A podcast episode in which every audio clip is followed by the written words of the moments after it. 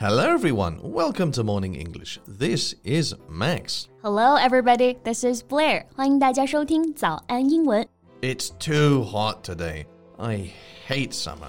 You hate summer? I'm gonna tell her you just said that. No, not our summer. It's the summer. Even just a few minutes walk to the office and I'm exhausted. 确实啊，今天天气真的太热了。大家现在在的城市天气怎么样呢？ 我个人的话也不是特别的喜欢夏天，因为真的太晒了。大家喜欢夏天吗？可以在评论里面告诉我们哟。But there is one thing I do love about the summer. What is it？It's watermelon season. I love watermelon. 西瓜确实跟夏天最配了啊，watermelon。想象一下啊，炎热的夏天，你吹着空调，切一半冰冰的西瓜，直接拿着勺子吃，是不是想着都很爽？So, is it more expensive to buy watermelons in the UK? no, no, it's not that expensive actually. But the watermelons in China are definitely much sweeter. Well, there is this person we should be thankful for every time we have a sweet, sweet melon. Her name is Wu Mingzhu. Do you know her? Mm, no, is she someone famous? Sadly, no. She's a real scientist who devoted her whole life in melon breeding research. Hmm, sounds like a real scientist. Can you tell me and our audience more about her? 是，那今天我们就来跟大家一起聊一聊人称“瓜果女神”的吴明珠奶奶吧。 在节目的开始，给大家送一个福利，今天给大家限量送出十个我们早安英文王牌会员课程的七天免费体验权限，两千多节早安英文会员课程以及每天一场的中外教直播课，通通可以无限畅听。体验链接放在我们本期节目的 show notes 里面了，请大家自行领取，先到先得。So her name is uh, Wu Mingzhu, right? How old is she? She was born in 1930, so 91 this year. 吴奶奶今年已经九十一岁高龄了啊。The name may not ring a bell, but the results of her research will certainly sound familiar to many people. Hmm, ring a bell. There is a good one. It means to remind somebody of something. For example, you can say, "Mm, that name doesn't ring a bell, but it was so long ago. 对，ring a bell 这个表达，我们可以一起来学习一下。 它表示让某人想起某事，使某人回忆起某事。吴明珠奶奶的名字呢，大家可能不是特别的熟悉，但她的研究成果你一定不会陌生。So her main research is watermelon. No, not just watermelon.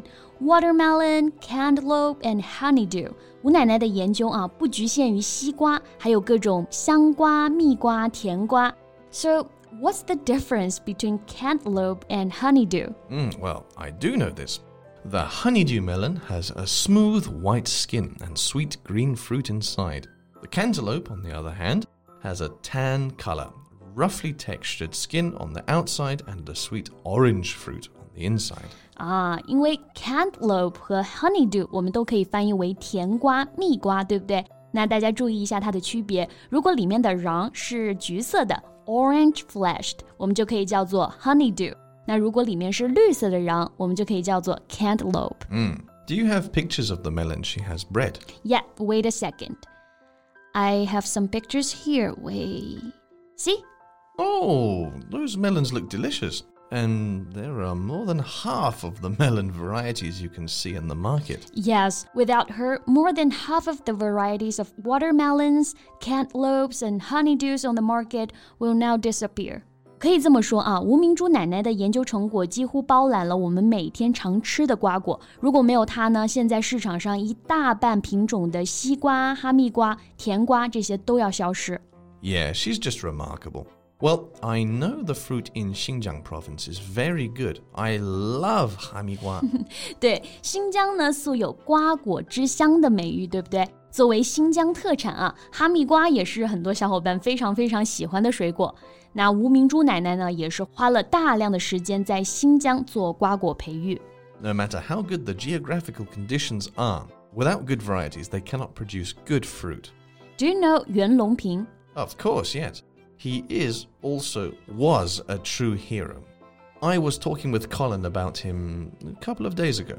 Well, they're classmates. 袁隆平爷爷和吴明珠奶奶以前是同学啊，大部分同学可能不知道是不是？ Really? But I can understand.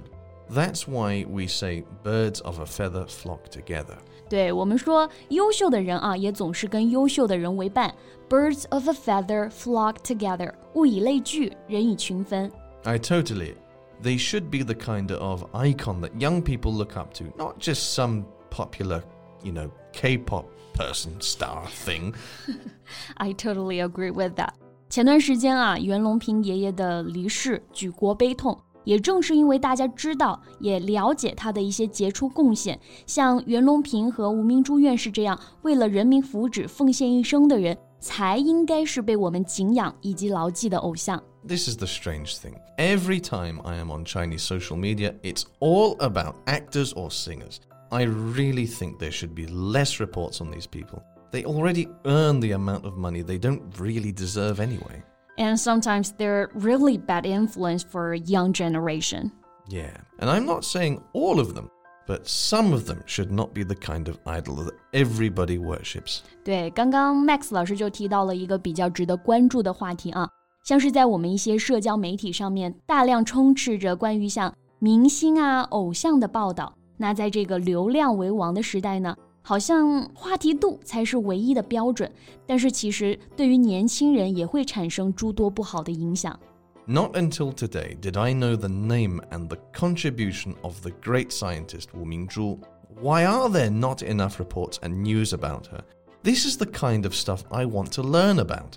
像前几天的热门头条，诶，哪个明星又离婚了呀？哪个演员劈腿啦？哪些明星的恋情曝光了？然而。就在明星艺人的花边新闻持续刷屏的时候啊，吴明珠院士她的故事呢，被短暂的顶上了热议。Well, do you know the word 吃瓜群众？A melon eating people? What's that?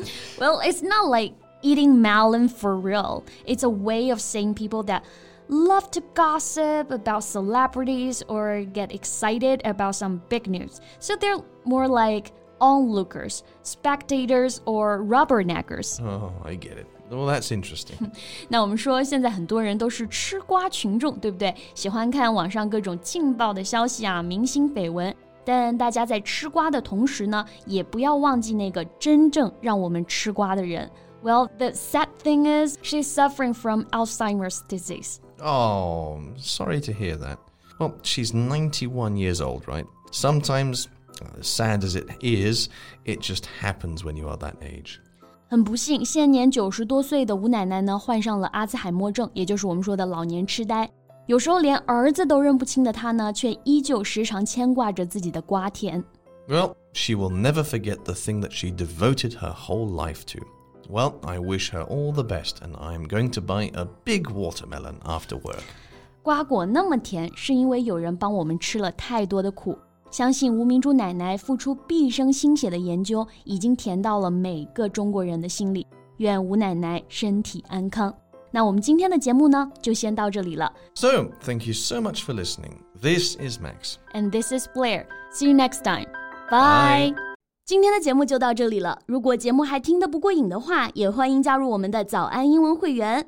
成为会员，您就可以无限畅听我们每天一场免费的中外教直播课，以及两千多节原创系统课程了。今天我们限量送出十个七天免费试听权限，试听链接放在我们本期节目的 show notes 里了，请大家自行领取，先到先得。